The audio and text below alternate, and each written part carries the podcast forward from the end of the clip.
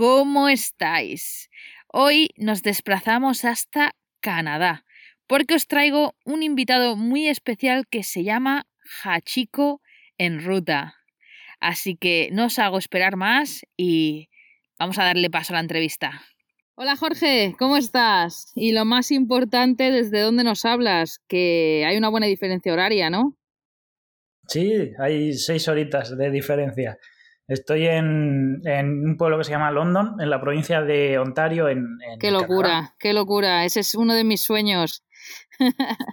Cuéntanos más sobre ti, porque claro, eh, imagino que mucha gente te conocerá de Instagram o de tus vídeos de YouTube, pero para la gente que no te conozca, eh, ¿qué te ha llevado a vivir esta vida tan alternativa, ¿no? De lo que estamos acostumbrados a ver. Bueno, pues yo vengo de una familia que tenía una autocaravana y, siempre estaba acostumbrado a viajar, a viajar sobre ruedas. La verdad es que pocas veces he ido, he ido a un hotel. Y, y, luego cuando, cuando yo ya cumplí 16 años empecé a viajar en, en moto, en 125 por toda España. Y luego ya con 18 años ya tuve una mini camper, una Berlingo, que, que puse una cama y ya está.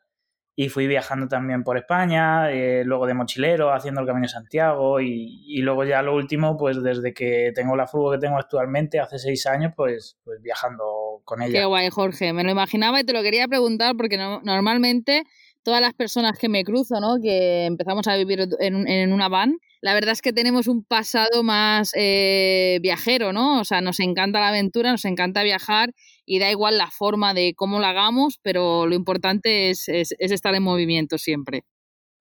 Sí, y la verdad es que con cuatro cositas te eres autosuficiente. Exacto, exacto. No, no hace falta ser rico y tener mucho dinero, como digo yo, sino ganar lo, lo, lo justo y necesario para poder vivir la vida que, que tú desees. O sea que, y nada, eh, Jorge, cuéntanos, porque estás allí en Canadá y cuál es tu plan por Canadá. Eh, ¿Que eres de los que vas fluyendo o...? Hombre, hay que, hay que fluir, siempre hay que fluir. Pero bueno, yo digo que hay un guionista que te va escribiendo el, el guion de tu vida y, y, estoy aquí con un visado de trabajo. La idea es estar aquí eh, un año trabajando y luego subir a Alaska hasta Fairbanks y empezar la ruta panamericana que va hasta, hasta la Patagonia. No sé, el tiempo que me llevará esto no lo sé. pero, pero bueno, ese es el plan. Aunque el plan es que no hay plan siempre. Ahí está. Es adaptarte a los cambios, porque ahora imagino que con esto del COVID también te has tenido que adaptar. O sea, es que yo creo que, que lo bueno que tenemos de, de, vivir en una furgoneta es que nos podemos adaptar a cualquier cambio y movernos de un día para otro a cualquier otro lado, si es que las cosas no funcionan en ese lado que teníamos planeado. Exacto, sí, lo del COVID pues ha fastidiado un poquito, pero bueno, al final eh, al final uno aprende a, salir de, los apuros. Y tanto, y tanto. Yo, mira, ahora mismo estoy camino a Alemania, estoy justo pues a una hora de cruzar la frontera con, o sea, de Francia a Alemania, y me voy allí al final pues porque se está complicando la cosa en Cataluña, están cerrando hostelería, yo creo que van a cerrar muchas cosas más, aunque no quiero ser pesimista. Y al final sé que en Alemania hay sectores donde nunca cerrarán, como puede ser Amazon, Así que voy a hacer la temporada de invierno, a trabajar duro por allí y tener dinero suficiente para poder estar viajando tranquilamente todo el 2021 sin preocuparme de, que me quedo sin dinero. Entonces, al final, pues es eso, nos adaptamos a los cambios de un día para otro. Yo, de hecho, el jueves eh, fue cuando se me ocurrió, el viernes ya tenía un contrato de trabajo, eh, me casé el lunes y el martes tiré para aquí. O sea, que yo creo que, que lo bueno es eso, es, es adaptarnos a los cambios. Una semana intensa has tenido entonces. ¡Uh! Demasiado. Además que me cancelaron la boda a dos días de casarme. Bueno, ha sido un poco, no lo hemos podido hacer como queríamos, pero al final lo hemos hecho, que, era, que es lo importante. Y ya se, ya se celebrará con, con la gente que queremos cuando se pueda y, y ya está. Al final eh, hay que ser consciente de, que vivimos en bueno, un año de pandemia y que no se puede hacer otra cosa. No está en nuestras manos cambiar, cambiar las cosas, así que hay que adaptarse, como digo. Y Jorge, la pregunta que todo el mundo tendrá. Eh, ¿Cómo, o sea, has sido ganada con ahorros? ¿Trabajas en remoto? ¿Tu idea es trabajar físicamente allí? O sea, mm, ¿cómo lo haces? ¿Cómo te financias el viaje? Sí, esa, esa, es la gran pregunta, la que a todo el mundo le preocupa, pero luego una vez que empiezas, la verdad es que es lo que menos te preocupa. El dinero Yo, yo me he venido aquí con ahorros. Eh, luego voy a estar trabajando aquí un año, pero de momento es todo, todo de ahorros. Y tal, la verdad es que no, no consiste en, ganar mucho, sino en, en gastar poco. Y, y, en la fútbol gastar poco es, es, es, es primordial y es que es súper fácil, porque nada más que gastas en, en comida y en, y en gasoil, prácticamente. Exacto, eso es lo que digo yo siempre y que la clave está en gastar poco. Yo justamente el otro día lo, lo conté, que haré un vídeo que subirá a YouTube dentro de poco, pero sí, en pareja estamos gastando unos 700 euros. Y mira que de esos 700 euros hay que quitar que 300 son de la furgoneta. Entonces al final es un gasto súper eh, mínimo. Por eso digo que trabajando tres meses, porque la gente dirá, hostia, vas a trabajar tres meses y luego vas a estar viajando un año. ¿Cómo es posible? No, no, es que claro, en tres meses podemos ahorrar pasta que al final mes a mes estamos gastando un mínimo que nos permite poder estar viajando todo el año, porque lo único que pagas es gasolina y comida, como tú dices. Siempre es bueno tener un colchón por si se nos rompe la furgoneta, eh, poder ese, esa semana o ese día que tenga que estar la furgoneta en el mecánico, eh, buscarte un albergue, un camping, lo que sea para pasar la noche. Eh, y bueno, pues más que nada por tu tranquilidad, pero al final es que creo que podemos salir de todas, se puede, el mínimo que necesitamos para vivir en una furgoneta lo podemos conseguir siempre, sea como sea, y no, o sea, como tú has dicho, el dinero pasa a no ser preocupante, porque a mí sí que me preocupaba, era uno de mis miedos a, a lanzarme a esta aventura, pero a día de hoy es como que no me preocupa. Y eso te da una libertad, una libertad financiera y una libertad de movimiento que, no sé, es la sensación que más me gusta de vivir en la furgo, la verdad. Sí, yo creo que es el, el, lo que piensa todo el mundo al principio, es su mayor miedo, eh, cómo me lo voy a poder permitir. Pero, pero aunque suene tópico de viajeros, eh, una vez que empiezas a, a, a, vivir en la furgo, eh, cambia por completo tu mentalidad a la hora del dinero. Y al final esa preocupación se te va. Sí, totalmente, totalmente, Jorge. Y Jorge, para los soñadores que quieran cruzar el charco como tú, ¿no? Eh, tú has dicho que tienes un, bueno, que has conseguido una visa. Háblanos de esa visa, si no sé, hay países como Australia, creo, si no me equivoco, que te exigen un nivel de idiomas y que vayas con X dinero en el banco. Eh, no sé si, ¿cómo es Canadá? De, de bueno, de, ¿qué, ¿qué, te pide Canadá? No, aquí es, aquí no necesitas eh, un nivel de, de, inglés ni de francés, porque en muchas zonas de Canadá se habla francés.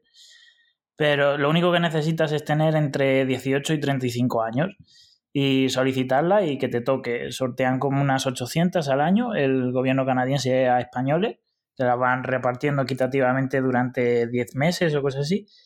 Y bueno, a todo el mundo le suele tocar porque no, no está viendo mucha gente que, que, la eche. La verdad es que yo lo recomiendo mucho porque el nivel de vida aquí es muy superior a lo, a lo que tenemos allí y, y eso que allí se vive bien pero, pero es muy recomendable si tienes esa edad eh, echarla y venirte para acá y, y, ya está. Lo único que necesitas es eso porque luego es pues tener el pasaporte en vigor, que es lógico y normal, un seguro de salud que ahora mismo te, te cubra también los gastos por si, si pillas el COVID, pero es que esas cosas son lógicas si vas a hacer cualquier viaje. Sí, eh, realmente si haces un Erasmus o te vas unos meses fuera normalmente, o la gente que simplemente se va un mes a Asia, a recorrer Asia en sus vacaciones, eh, normalmente siempre se cogen un seguro de viajes por lo que te pueda pasar, más que, más que nada que no estás en tu país. O sea que no, la verdad es que no veo unos requisitos muy exigentes y qué pena que me haya casado, porque yo sí que entro en la edad, pero mi mujer no, así que no sé qué haría con ella. Pero bueno, suerte que no está aquí a mi lado y no me puede matar ahora mismo. Y otra cosa, Jorge, eh, con la furgo, ¿cómo la has hecho? Porque, hostia, llevar la furgo hasta Canadá tiene que ser una, una odisea, ¿no? No, la, la, furgo la verdad es que es una cosa bastante fácil. Tú contactas con, con, la naviera, que hay varias. Todas suelen tener más o menos los mismos precios, va, va por volumen. En el caso de mi furgo, que es una T3, pues ha salido cerca de los 2.000 euros. Y tú tienes que subir hasta con la furgo rodando hasta Bélgica dejarla unos días antes de que salga el ferry, que ellos te pasan un calendario y tú eliges el, día que quieres. Y, y nada, ellos, se, ellos tú les dejas la furgo con las llaves, ellos se suben, la montan en el ferry y, luego las descargan 14 días después, ha tardado en, en aterrizar, en llegar en barco a, a Halifax.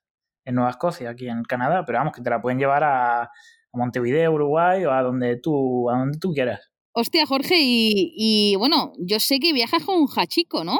Eh, ¿Ahora mismo está allí contigo o qué, qué, cómo lo has hecho? Porque claro, eh, viajar con un hachico hasta Canadá, ¿cómo, ¿cómo lo haces? No, eso ha sido un poco complicado. en todos mis viajes siempre ha venido hachico conmigo, pero eh, eh, ahora mismo, como yo tenía que pasar aquí una cuarentena, que no podía salir de, de, una habitación porque tenía que estar aislado según llegaba, pues era imposible traerme al perro, porque claro, no vas a estar con un, con un perro, un border collie encerrado en, en, una habitación 14 días. Entonces, y luego yo me tengo que adaptar aquí, aprender un poco el idioma. Y, y se ha quedado ahora mismo en casa de mi madre, con mi hermana también, y, y en un futuro pues volará seguramente desde Madrid hasta Toronto, lo más probable, y, y allí le recojo yo para, para, empezar a viajar juntos por aquí. Qué guay, qué guay. Ay, imagino que lo echas mucho de menos, porque bueno, yo tengo dos y guau, es que se les quiere tanto a los, a los animalitos, la verdad. Que es algo que más hecho de menos, sí. Sí, la verdad es que, joder, es que te dan un amor y vamos, imagino que tiene que ser una locura poder recorrer pues toda esa ruta planeada, ¿no? Que tienes eh, con, con, tu perrillo. Eh, una pasada, una pasada. ¿Y, qué, ¿Y qué cosillas eh, bonitas has vivido hasta ahora, Jorge? ¿Y cuáles no tan agradables? Hombre, lo más desagradable yo creo que fue pasar la cuarentena encerrado. y bueno, luego hay, hay, algunas cosillas aquí que, por ejemplo, la tarifa de móviles es muy pequeña porque solamente es un giga y es bastante cara. Y el seguro igual del, de la fútbol la verdad es que ha sido bastante caro, pero pero no tengo mucho, o sea, muchas cosas malas aquí en Canadá. La temperatura te puede fastidiar un poco porque puede hacer menos 20 o menos 30 grados en pleno invierno, pero poca cosa más. Y como cosas bonitas, pues eh, según llegué y empecé a conducir, la verdad es que lo flipé porque la naturaleza aquí es salvaje, es, es lo más hardcore que he visto yo en mi vida. El primer día o el segundo día se me cruzó un oso por la carretera y, y, luego la gente, la gente aquí es muy hospitalaria y te ofrecen de todo, aunque estemos en, en plena pandemia del COVID, que, que, hay en otros sitios donde se alejan de ti pensando que vas a traerle, les vas a pegar el COVID. Y, y la verdad es eso, la naturaleza y, la gente aquí ideal. Qué guay, qué guay, sí, tienes toda razón. Hay países que son como más reticentes la, las personas, ¿no? Ya ya de por sí tienen una cultura, una cultura más fría a, nosotros. Y a mí mismo, eh, ahora estoy yendo a Alemania, pero yo estaba, hace poco estaba en abril, que fue cuando empezó el COVID, yo vivía en Alemania y estaba repartiendo. Eh, sí que me encontré algún que otro feo, que eso no quiere decir que la gente alemana eh, sea mala ni al revés. Yo siempre hablo maravillas de Alemania y me encanta su gente y, y con la que me he cruzado me lo ha dado todo. Pero bueno, sí que es verdad pues que ya que se suma que son personas más frías que, que nosotros, los españoles, que somos más dicharacheros, por así decirlo, a que además hay una pandemia, este, ese miedo, esa fobia, pues bueno, a veces te, te no sé, como que te sientes, hostia, tendré, tendré yo algo, ¿no? Eh, te sientes como que te tratan de una manera que no, que no de esto. Pero bueno, que al final eh, yo creo que nos encontraremos cosas buenas y cosas malas en el camino y se trata de quedarnos con las buenas porque de las malas siempre podemos aprender algo, la verdad. Exacto. Y, y Jorge, eh, has dicho menos 20 y menos 30 grados. ¿Cómo tienes la furgo? Porque, o sea, yo ahora me estoy yendo para Alemania y, y bueno, estoy temiendo un poco también el invierno. Sé que con la calefacción estacionaria, pues puedes estar perfectamente a menos 10 grados fuera y estar a 20 grados dentro de la furgo, pero no te da cosilla, no sé, que algún día se te estropee, que a medianoche, no sé, ¿cómo, cómo tienes planteado este tema? Pues a ver, yo la furgo la he preparado para, para los dos extremos, o sea, para mucho calor y, y mucho frío. Puse aire acondicionado y claraboya con ventilación por el, por el calor cuando esté, por ejemplo, en México o en Ecuador. Y ahora mismo aquí para el frío, pues llevo la calefacción estática, que, que la puse nueva y la verdad es que funciona muy bien eh, cristales térmicos, un buen aislamiento es fundamental. Luego eh, llevo resistencias térmicas en los espejos retrovisores, en los depósitos del agua. Eh, los asientos son calefactables también, que te ayudan mucho a la hora de conducir. Y, y, y, neumáticos de nieve, que eso es obligatorio aquí cuando llega el invierno. De tal manera, yo lo que he hecho ha sido eh, huir un poco de, las temperaturas más extremas y, venirme al, sur de Canadá, al pueblo más al sur de Canadá y pasar el invierno aquí y luego ya en verano eh, cruzar Canadá cuando ya las temperaturas sean más normales, cruzar toda Canadá hasta, hasta Vancouver, porque Canadá es enorme. Sí, sí. Vancouver, ¡oh, qué maravilla! Hacia Rutas Salvajes hizo mucho daño, la verdad es que, bueno, soy una enamorada de, de, todo aquello gracias a esa película y a ese libro. Eh, wow, la verdad es que, bueno, no sé, o sea, te veo que estás a tope de preparado, la verdad. Yo ya te digo, ya te diré cómo, cómo me va yendo el invierno por aquí. Eh, no le tengo miedo, porque no le tengo miedo. Eh, al final yo estos días estoy durmiendo bien. Pero tú, ¿qué ¿a qué temperatura estás ahora mismo por las noches? No, yo ahora mismo estoy como en Madrid, ¿eh? O sea, aquí como mucho baja 6 grados porque ya estoy en el sur. Ah, vale. Pero las primeras noches hacía menos 3, menos 5. Bueno, son temperaturas que aún así lo que hablamos con la calefacción estacionaria eh, te rompa o te deje tirado.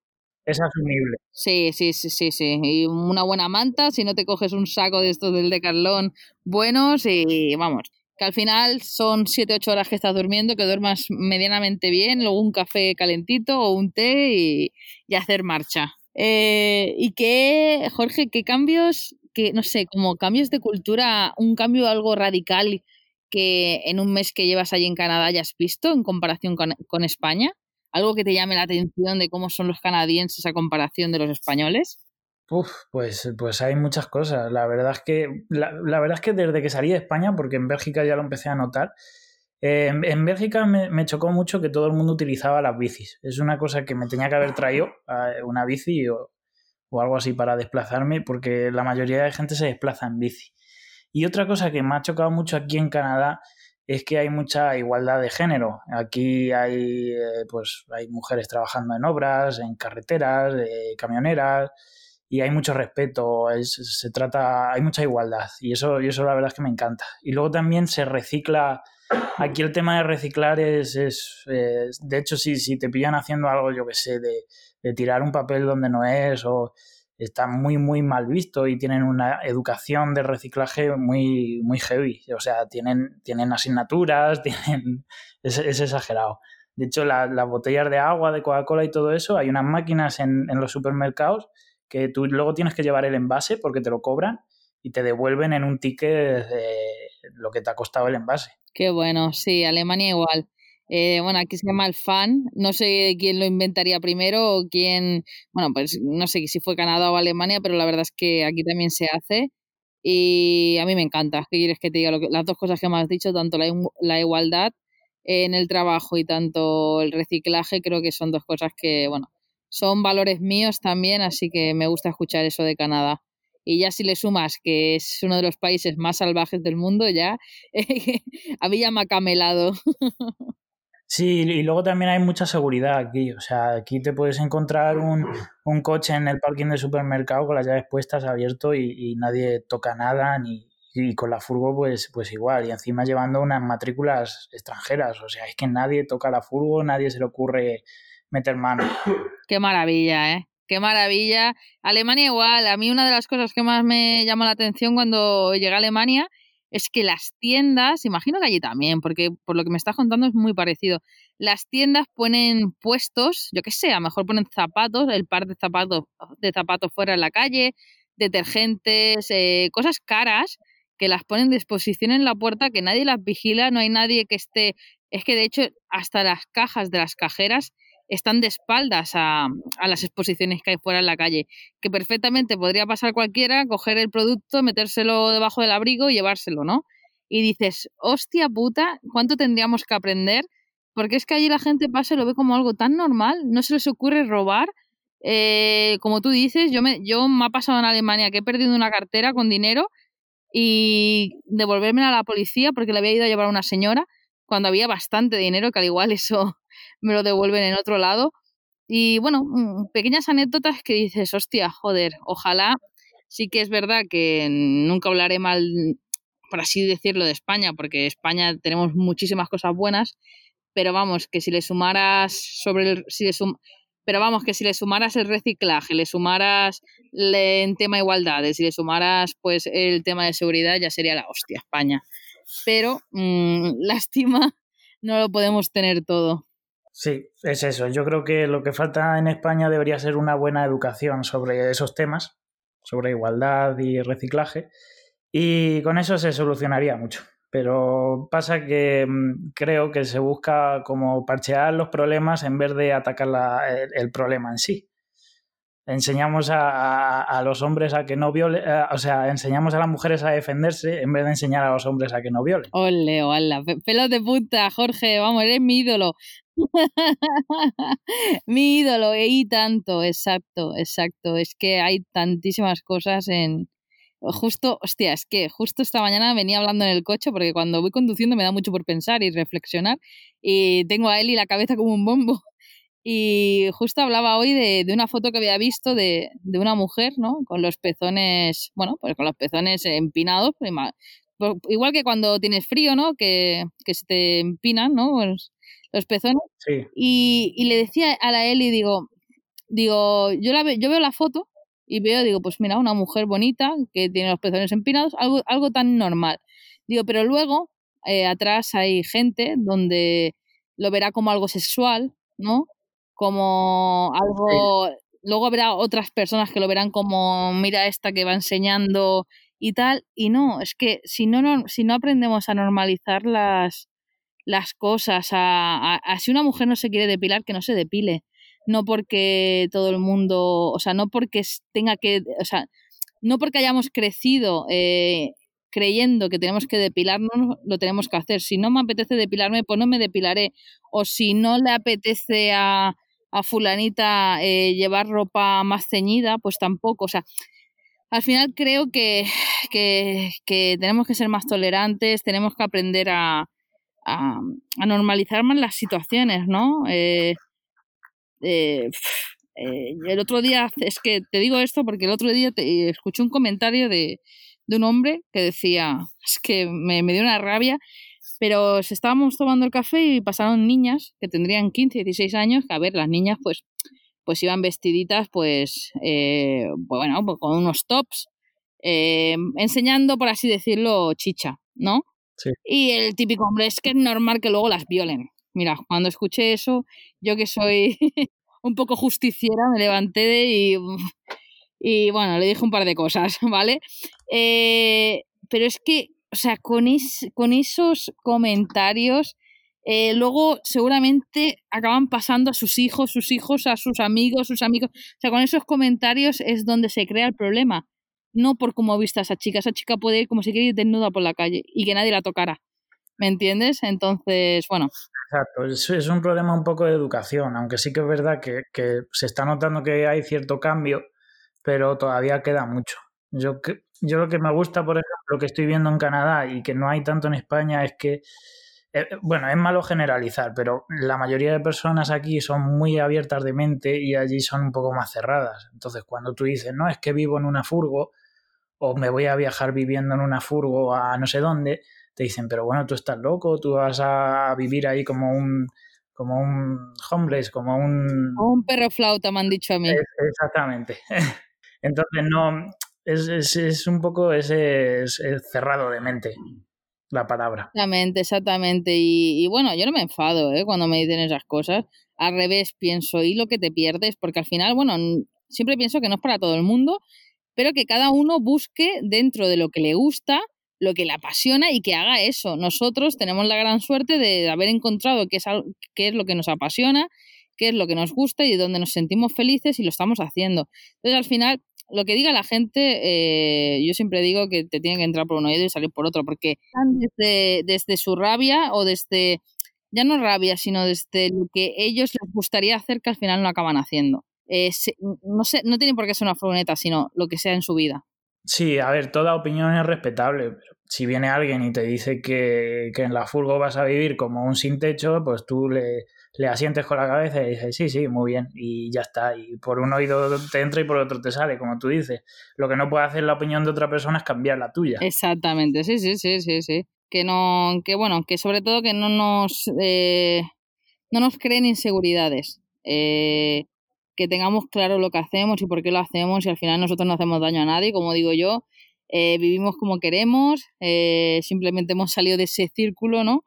Eh, que todo el mundo está acostumbrado a vivir y, y, bueno, y que con nuestros valores y buenos hábitos, porque al final yo lo que me encuentro mucho en este mundo furgonetero es que casi todo el mundo que conozco que vive en furgoneta pues respeta mucho el medio ambiente, enseña a los demás, a los que les rodean, pues lo que tú dices, a tener buenas conductas con, con el medio ambiente, con los animales, y son valores que yo creo que nos, que nos acompañan a todos los furgoneteros, porque eh, apreciamos la vida, apreciamos un amanecer, apreciamos un atardecer, apreciamos la buena compañía, el, lo que te decía antes, el, yo salí, a mí me da igual salir en pijama y a lo mejor me paso medio día en pijama porque voy conduciendo la furgo, me voy a comprar el pan y es que me da igual, porque llega un momento en el que me siento tan feliz que me da igual lo que opine el panadero, lo que opine el que me ve por la calle, o sea, me siento libre y, y hago y deshago mi manera y no sé, es algo que creo que todos los furgoneteros tenemos en común, que es vivir la vida sin escuchar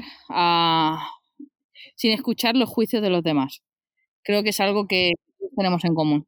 Sí, sobre, todo sin hacer los casos. Yo también tengo un, pijama de tigretón de estos de entero de cuerpo y, para mí es ideal. Eso es, eso es de primero de furgoneta. El pijama de Primark entero y, la cafetera italiana. qué bueno, qué bueno. Tenemos que hacer algún vídeo de esos. Eh, uno en pijama, ya, ya haremos un vídeo. Ya, ya te escribiré para hacer un vídeo de estos. Yo creo también que hay, muchas cosas que cuando te, vuelves, por así decirlo, furgonetero, pues sin querer el, estilo de vida te va cambiando el tuyo. Porque yo, por ejemplo, mi alimentación antes de, estar en la furgo, eh, yo, yo trabajaba porque tenía dos bares y, comía pues, pues cosas fritanga todos los días, ¿sabes? Tenía colesterol por las nubes. Y cuando empecé a viajar en furgo, pues la alimentación cambió. Y luego, cuando cambia la alimentación, ya te cambia todo, porque te cambia tu forma de levantarte por la mañana, tu humor, te cambia todo. Empiezas a hacer deporte, porque normalmente la gente que viaja en furgo, pues lo que te dices tú, aprecia más la naturaleza y, y se suele cuidar bastante más. Luego empiezas a ser también un poco minimalista, que cuando yo vivía en, en, mi casa, pues yo tenía de todo y, y, cada vez quería más y más y más. Y, en la furgo es al revés, y de cada vez me sobran más cosas en la furgoneta. Yo estoy igual, yo estoy igual, exacto, exacto, no puedo estar más de acuerdo. Ahora que nos hemos venido a Alemania, le metí a la Eli en ese pequeño rango de días que teníamos entre la boda, el venirnos, el le dije a la Eli, tenemos que vaciar por lo menos la mitad de lo que llevamos. Digo, porque esto en cuatro meses no lo hemos utilizado. Y sí, sí, efectivamente. O sea, es como que te miras mucho todo lo que tienes y dices, ¿esto qué utilidad estoy dando? Ninguna. Pues fuera. ¿Para qué lo quiero llevar? ¿Para qué quiero llevar esta carga? ¿No? El, este por si acaso. Y sí, como tú dices, te cambia mucho, te cambia la mentalidad. Eh, que, que, yo creo que al final ya todos teníamos un poco los valores que tenemos, ¿no? Porque si no, no nos habríamos lanzado hasta esta, a esta vida pero sí, yo cada vez pues me voy metiendo más en, por ejemplo, en, en Cero Baste. Imagino que, bueno, no sé si se pronuncia así, eh, porque yo con el inglés soy muy nula. En intentar pues contaminar lo mínimo. Eh, bueno, vas aprendiendo cosas, es como que tienes más tiempo para aprender cosas que te gustan, porque yo lo que valoro de, de vivir en la furgo es eso, de que necesito menos dinero y tengo mucho más tiempo para dedicármelo a mí y luego pues para aprender, para hacer mis hobbies y como tú has dicho lo de alimentación también, te doy, te doy o sea, bueno, todo, todo. La verdad es que estoy súper de acuerdo contigo. Luego también hay una cosa que, quería destacar, que mucha gente se, se piensa que por qué viajar en, en, furgo, pero furgo tan antigua, porque yo tengo una T3 que es, que es, es un clásico. Y que es una cosa también que mucha gente pregunta, si, si viajar en, en, una furgo tan antigua o viajar en, en algo más moderno o haber comprado algo aquí, de, aquí, que aquí todo gasolina y motores enormes. Y es que mm, cuando tú viajas en, un, en una furgoneta clásica, eh, como que el rollo que, que, causas, la impresión que causas es diferente a viajar, por ejemplo, en un camión súper moderno. Entonces la gente se te acerca a ti de otra manera, vas, vas, por la autovía y te van saludando, pitando. Por ejemplo, yo la gente que he conocido, la he conocido por, a través de, de otra Volkswagen, que la vi por la carretera y, y paramos juntos a hablar. Entonces, eso también es un valor que, creo que, que, es añadido a, viajar en furgo, eh, viajar también en un clásico y, tener ese espíritu y esa cultura de, de, clásicos. Qué bueno, Jorge. La verdad es que para mí esto es nuevo, lo que me acabas de decir. Eh, nunca me lo había planteado. Sí que cuando yo me cogí mi furgo, yo tengo una Citroën Jumper del 2014, si no me equivoco. Y yo la verdad que cuando me cogí la furgo era como, bueno, pues no sabía qué furgo cogerme, sabía, sabía que quería una furgo más grande. Y mirando en blogs y mirando en sitios, pues al final vi que como la que más se compraba, la que más se cogía, eran la Fiat Ducato, la Citroën Jumper, la Peugeot Boxer, así que me acabé decantando, eh, me acabé decantando por una de estas. Pero a día de hoy, que ya llevo pues medio añito, eh, veo muchísima gente que viaja en furgos antiguas y la verdad es que me planteo muchas cosas, porque por ejemplo, si yo me quiero ir para Pakistán, eh, si se me rompe allí la furgo, voy a tener muchísimos más problemas que, que por ejemplo arreglar tu, ah, que por ejemplo arreglar tu furgo, que, que bueno, tiene otra mecánica mucho más básica y, bueno, y además que es un clásico, como tú dices, como que te sientes bien por reutilizar una máquina mucho más antigua, eh, aparte de que son súper bonitas, no nos vamos a engañar. Y, bueno, y todo suma, ¿no? tampoco pagas impuestos de circulación y otras cosas, y otras tantas cosas, ¿no? Sí, o sea, es, es, otro valor añadido. A ver, también es cierto que pues, pues más roturas, a lo mejor de T3, pero eh, yo, yo soy mecánico, entonces yo me echo mi furgo y, entonces pues, la verdad es que sé arreglar cualquier cosa. También te viene bien porque vas conociendo a gente en talleres cada vez que se te rompe o, o vas conociendo vas conociendo a gente por eso y es eso, es la impresión que tú causas, porque si tú viajas en algo súper moderno y súper caro, pues al final dicen, este es un turista que viene aquí, millonetis, y, y, te ven con un billete, te ven como un billete con patas. Por ejemplo, yo cuando recogí la furgo en, en, inmigración, en las aduanas, cuando tú haces la importación temporal de la furgoneta, para no tener que matricularla aquí, eh, el policía, bueno, los agentes de, de fronteras, eh, no estaban muy seguros de lo que hacían, porque decían, es que claro, dejarte entrar en pandemia con un vehículo de fuera, pues suena muy extraño, porque todos los turistas que había aquí de fuera se han ido. Y, y, me decían, ¿no será que vas a vender la furgoneta aquí en Canadá? Porque eso no puedes, tienes que hacer una importación definitiva para venderla aquí. Y no se lo creían y eh, fueron dos horas, la verdad es que bastante malas, eso sí que ha sido la peor experiencia que he tenido desde que he llegado. Y hasta que les enseñé el tatuaje, que yo llevo mi furgo tatuado en, en, la pierna, y ya se echaron a reír y dijeron, va, este, este chaval no va a vender la furgoneta aquí. Este chaval no va a vender su furgoneta en la vida. Joder, para que no diga que los tatuajes no sirven para nada, ¿eh? Ya a mí me salvó. Hostia, pues claro, es que, bueno, claro, es que a ellos les sorprendería como diciendo, todo el mundo se va y, y, y ahora él viene, no, no, no, entendemos nada, ¿no? Hostia, qué cómico. Sí, sí, es ilógico. Jorge, de los países que vas a recorrer de tu ruta, ¿cuál es el que más te llama la atención? Hombre, pues eh, lógicamente Canadá, que es donde más tiempo voy a estar y si, si todo va bien, si todo va bien, eh, posiblemente opte por pedir una residencia permanente aquí. No sé si a la, o sea, cuando termine el viaje, a la vuelta, subir y quedarme aquí. Porque la verdad es que, pues es eso, la mentalidad es muy parecida a la mía y yo lo veo como el país ideal. También es cierto que acabo de llegar y todavía no, no conozco a lo mejor más cosas malas. Pero, pero es eso, tengo muchas ganas de, cruzar toda Canadá, de hacer Baja California también en México, que es una zona que, que no conozco y, y, todo el mundo me habla muy bien de ella. Eh, Yucatán, eh, la península de Yucatán en, en, México ya la hice, pero, pero no, está más, no está de más volver a repetir, porque los cenotes y tal son una pasada. Y bueno, la verdad es que también tengo, tengo, muchas ganas de todo. De Latinoamérica también tengo muchísimas ganas. Pero bueno, poco a poco. Tengo todo el tiempo del mundo. Ahí está, tienes todo el tiempo del mundo. Eso es lo que digo yo siempre, que es lo bueno que tenemos. No, no un mes de vacaciones que lo queremos ver todo, sino que tenemos todo el tiempo del mundo, a no ser que, bueno, pues solo hay una cosa que nos puede separar y esperemos que, que tarde en llegar. Que digo, Jorge, que, que esto que decías de la residencia permanente, ¿no? Yo siempre digo que, bueno, yo por ejemplo en Alemania, o sea, te lo recomiendo, ¿no? Porque para, yo en Alemania viví cinco años, luego volví eh, cinco o seis más, ahora estoy, ahora estoy volviendo. Yo para mí es como mi segunda casa, me siento tan bien aquí como en España. Eh, obviamente aquí me falta el buen clima y, y la comida mediterránea y cuando voy a España me falta pues muchos valores que tienen los alemanes que en España no tenemos, ¿no? Como hablábamos antes pero que es súper bonito y yo siempre digo que no sé dónde acabaré, porque el mundo es muy grande y seguramente te acabes enamorando de un rincón del mundo que digas, ¡guau! Yo de aquí no me quiero ir. Y quizás ahora mismo tienes en la cabeza Canadá, y puede ser que acabe siendo, por lo que me estás contando me, me, da ganas hasta a mí, pero quizás, yo qué sé, te pierdes en, en una playa o en una montaña de Brasil y dices, guau, ya me quiero quedar aquí. Y eso es lo bonito, ¿no? El ir fluyendo y que, que un, día, que un día sintamos, ¿no? que es en nuestro lugar. Eh, no sé, eh, la verdad es que yo creo que cuando empiece a viajar llegará un momento en el que sienta, si algún día me jubilo, me quiero jubilar aquí.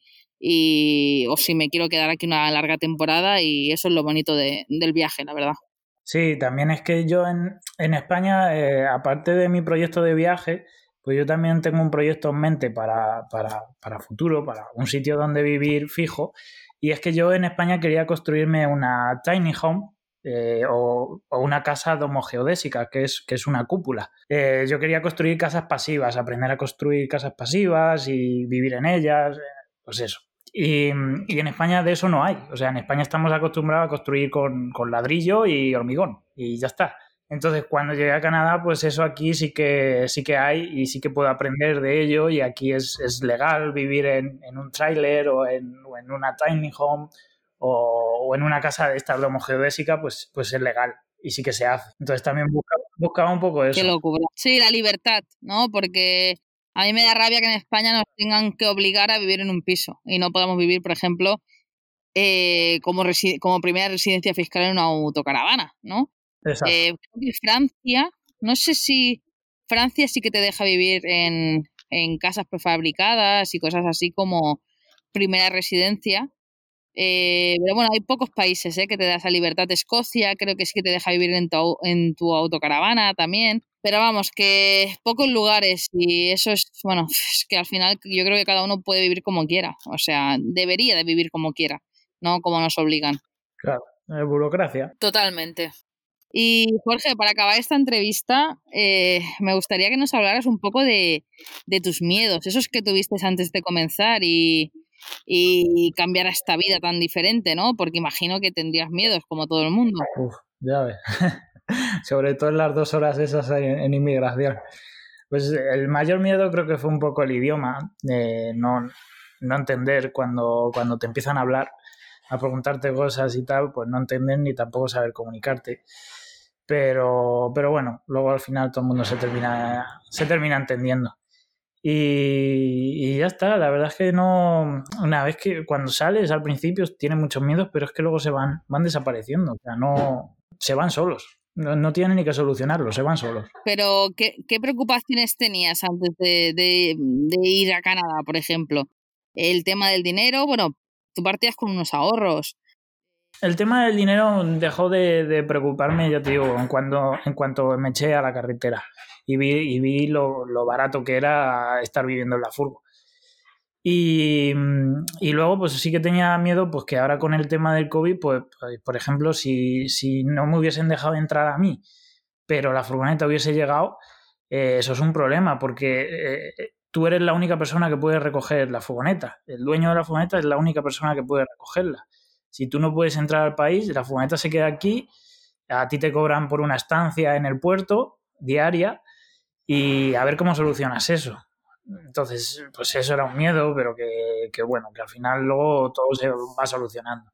También, pues, estar 14 días encerrado en una casa que no puedes utilizar la cocina, pues te tienes que buscar las maneras para que te traiga la comida, pero que, que la verdad es que no, miedo se, se van. O sea, en cuanto te echas a, la carretera y, al viaje, se van yendo. Exactamente. ¿Y cómo ves al Jorge de hoy en día, después de llevar un mes viviendo esta vida, al Jorge de, no sé, de hace dos o tres años? ¿Ha cambiado algo en ti? Hombre, pues sí, yo no me veía hablando inglés, eso lo primero, y ahora lo veo como diciendo, pero, pero ¿por qué yo no he aprendido, no he empezado a, hablar y aprender inglés antes con lo, necesario que es? Y, bueno, de todo, o sea, aquí yo en mi vida había puesto, por ejemplo, una lavadora. La voy a liar parda, pero no, al final luego todo bien, o sea, es que es echarte, es, es, los primeros pasos dan un poco de miedo, pero que ya te digo, y los cambios los vas notando eh, día tras día. O sea, que, te vas a dormir y dices, pero ¿cómo he podido yo decir esto, hablar, así o, ver estas cosas? Es, es, increíble. Es un continuo proceso, sí, sí, totalmente. Y luego te sientes súper orgulloso. Yo, no sé, yo también aprendí alemán por mí sola. No fui a ninguna escuela ni nada. De hecho, me vine aquí sin saber decir ni hola. Me acuerdo que iba con el librito este chiquitito, ¿no? De, de vocabulario rápido pero vamos, que cuando, cuando vi, cuando llegué aquí no sabía decir ni hola. Y poco a poco, a los seis meses, la verdad que ya hablaba bastante bien el alemán. Y bueno, ya, llevaba tres meses trabajando también. O sea, que al final son miedos que tenemos y el idioma, pues sí que a veces pues puede ser una barrera, pero si tienes ganas, eh, te, adaptas, te adaptas rápido al país, a su cultura y aprendes muy fácilmente. Sobre todo que no tengas miedo a, a cagarla, a que no tengas vergüenza, ¿no? A, bueno, pues a equivocarte y nada, y lanzarse, lanzarse a hablar con la gente, aunque no, no te entiendan. A mí me daba mucha rabia cuando hablaban, intentaba hablar en alemán y me contestaban en inglés. Y yo digo que no, que yo no quiero aprender inglés, que estoy aquí intentándote hablar alemán porque quiero aprender alemán. Pero bueno, es una tendencia, imagino que ellos pues intentan adaptar a ti y por eso te hablan en inglés, pero bueno, eh, que lo que yo el consejo que le puedo dar a la gente es que porque muchas veces me han dicho, ah, no, es que yo no viajo porque yo no sé idiomas, yo tampoco sé idiomas, yo de hecho inglés no sé, sé alemán, eh, pero bueno, siempre he sabido defenderme, buscarme la vida, ahora estoy en Francia, no sé cómo le pido el café por las mañanas, yo le digo, tú coffee, eh, no sé qué, pero bueno, que, que me entienden. Y al final es no tener vergüenza, yo creo, es no que al final siempre nos acabamos entendiendo, eh, sea por signos o sea hablando.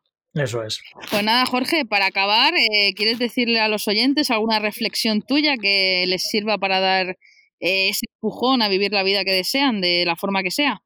Nada, que si, si ya, os digo, si tenéis entre 18 y 35 años, o, o si tenéis más, intentar venir aquí, que, que, hay que probarlo esto una vez en la vida y es, es acojonante. Y, mm, y poco más, que que nada, que si tienen alguna duda del envío de la furgo, del envío del perro, o de la visa, o de lo que sea, o de cómo es la furgo, de la, preparación de la furgo y tal, yo suelo explicarlo todo en YouTube, porque a mí me han ayudado mucha, mucha gente, viajeros, furgoneteros y tal, o yo qué sé, cualquier cosa. Yo para editar un vídeo me meto en YouTube y cómo editar o cómo hacer este efecto, y lo encuentro. Entonces, igual que a mí me ayudan, yo quiero ayudar a los demás.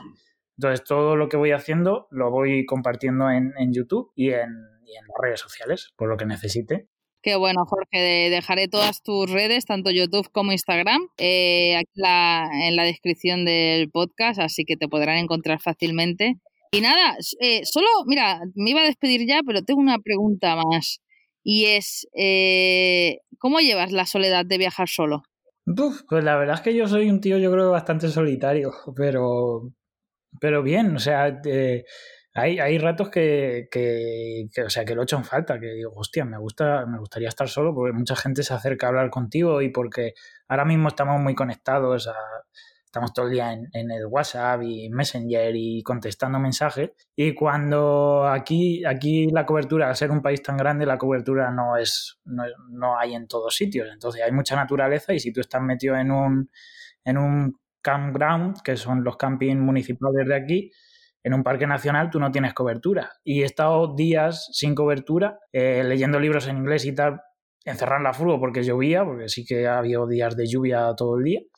Y, la verdad es que me encantó. O sea, son ratos que, si lo sabes absorber la energía de esos ratos, eh, los disfrutas, pero, pero exagerado. Qué bueno, qué bueno. Eh, totalmente de acuerdo contigo, Jorge. Yo soy una persona súper sociable, yo al revés, me encanta estar con gente, pero me he dado cuenta y cada vez más que necesito mi espacio. Puedo estar con mucha gente y divertirme y sociabilizar mucho, pero hay un momento que mi cuerpo me pide estar sola y como tú dices, me encantan los días de lluvia. De hecho, estamos aquí pasando la luna de miel bajo agua porque llevamos tres días en Francia que no para de llover Hoy, por suerte, a ver si cruzamos a Alemania ya, que mañana se prevé solito y disfrutaremos de un par de días de sol para cargar energías. Pero sí que, que, al final yo también necesito mi espacio y eso me he dado cuenta también viajando. Y así, pues, eh, no sé, imagino que conocerás también a Íñigo de Viajando Simple, que he estado unos días con él y bueno, una semanita con él, estuve allí en Mataró antes de venirme y él es una persona que me lo dice también, dice, me encanta viajar solo, dice, porque tengo mi espacio, pero me encanta también pues pasar tiempo con gente, entonces al final como eh, él va, digamos, rodando, por así decirlo, y encontrándose con gente, nunca te sientes solo. Y luego, pues, cuando te apetece estar solo, pues te alejas y, y sigues tu viaje solo. Es que yo creo que es como el yin y el yang. Sí, hay que tener ambos. Hay que saber estar solo. Hay, el, yo creo que el problema es que hay que saber estar solo porque muchísimas personas se, se sienten inseguras estando solas. Y es súper, no sé, a mí me, me hace crecer mucho como persona. Pero solo, solo, incomunicado, sin redes sociales y sin nada. A lo mejor la primera hora lo pasas mal, pero luego lo disfrutas. y tanto. y tanto. Bueno, Jorge, pues nada, bueno, pues nada. me ha encantado tenerte por aquí en el podcast eh, de esta semana. Y nada, que te, bueno, que, que, espero ir viendo cositas por Instagram y por tus redes, por YouTube, por todos lados, sobre este gran viaje por Canadá y luego por América. que te vaya todo muy bien y que vamos hablando. Vale, muchas gracias. Igualmente, que vaya todo bien allí la nueva etapa. gracias, Jorge. Pues nada, familia, hasta aquí la entrevista de hoy. Espero que os haya gustado tanto como a mí grabarla. Y como ya sabéis, me ayudáis un montón si compartís este podcast en todas vuestras redes sociales. Además, os quiero pedir un favor ya que en iTunes podéis valorar este podcast y os agradecería que lo valorarais con 5 estrellas. no pido nada. Pues nada familia, que nos vemos el próximo viernes con otro episodio más de Rompe la línea. ¡Hasta pronto!